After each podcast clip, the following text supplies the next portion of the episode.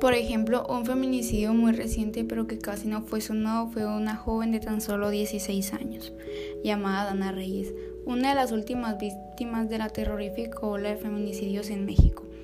Reyes falleció a principios de semana asesinada por tres hombres que luego de violarla quemaron su cuerpo. La tragedia de esta bella joven no tuvo importancia para nuestro gobierno. Fue una más de nosotras que no pudo ser salvada y tuvo que morir de la peor manera posible, algo que ella y ninguna persona merece. Pero ¿saben qué fue lo que dijo el gobierno de Baja California, más exactamente donde era esta bella joven? Que contribuyeron a alertar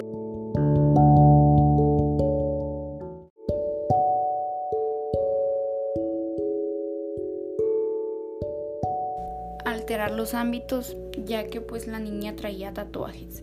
Dieron a entender que porque una mujer usa tatuajes eso la hace menos mujer y disminuye su valor, lo cual no sucede con los hombres, y que es muy trágico que desvalecieran la vida de una joven por tener algo que la hacía feliz. Viendo este caso nos damos cuenta que cada vez nuestra sociedad solo defiende lo que quiere o lo que le conviene. Lamentablemente como este caso existen muchos más y de todo tipo de edades como el de la pequeña Camila.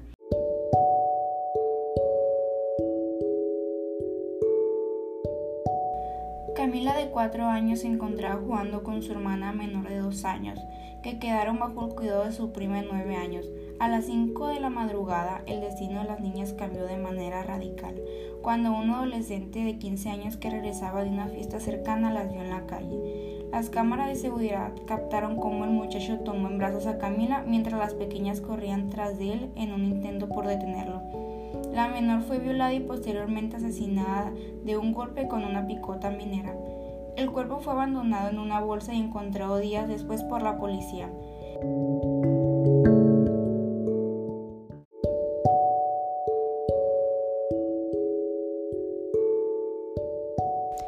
Este brutal caso causó estupor en Perú y la comunidad exigía revisar la legislación, ya que el atacante al ser menor de edad solo podía ser internado en un centro juvenil, lo que ha reabierto el caso sobre que el joven debe de recibir una pena de muerte.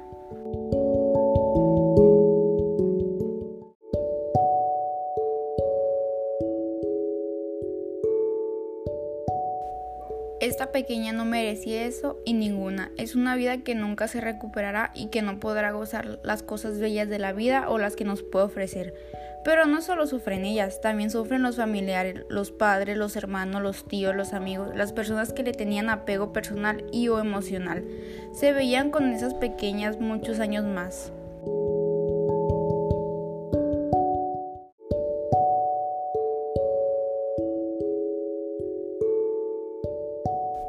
Un caso muy sonado aquí en mi localidad fue el de Fernanda, una muchacha que tenía 17 años.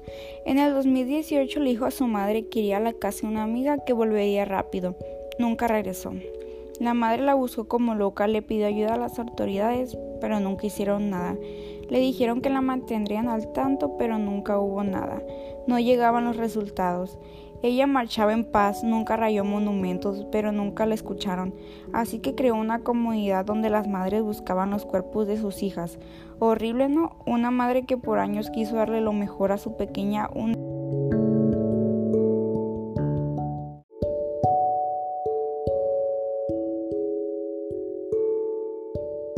Un día la busca con la leve esperanza de encontrarla y al no encontrarla es como si le estuvieran apuñalando por dentro.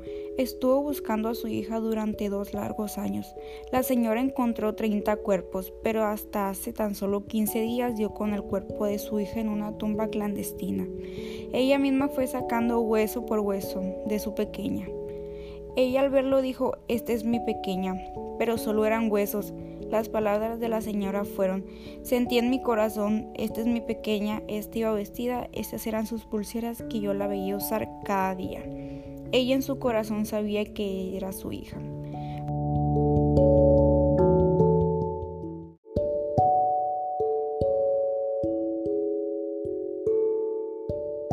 Inmediatamente después de encontrar los huesos mandó a hacer la prueba de ADN y confirmó lo que la madre ya sabía, pero ella le dijo a los noticieros, busqué porque le hice una promesa, una promesa madre-hija. Te prometo encontrarte pase lo que pase y así tras pasar los años cumplió su promesa.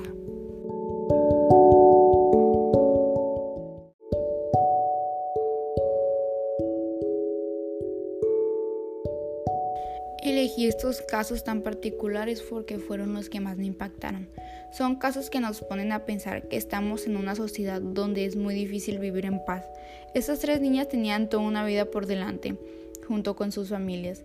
Por la sociedad, en lugar de ayudarnos, nos imponen que ellas tuvieron la culpa por ir solas, por tener tatuajes, por usar la ropa que les gusta o por salir de noche.